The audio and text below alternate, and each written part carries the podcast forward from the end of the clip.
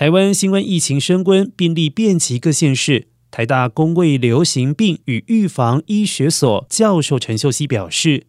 本土疫情爆发时间点与疫苗保护力消退时间不谋而合。三月中疫情再起，关键在于全台全体免疫力只剩下六成，三百万人疫苗保护力已经失效。接种 BNT 的青少年保护力将在四月初掉到五成，恐怕引爆另外一波群聚。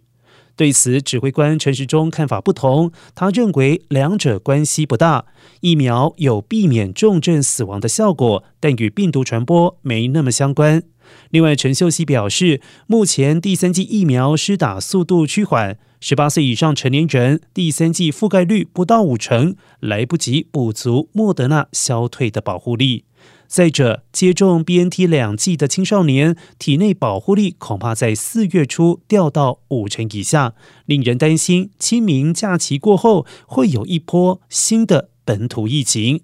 而陈秀熙呼吁，靠传统的疫调跟思维已经没有办法阻挡奥密克戎病毒扩散，追求病毒清零太过理想，应该以重症清零为目标。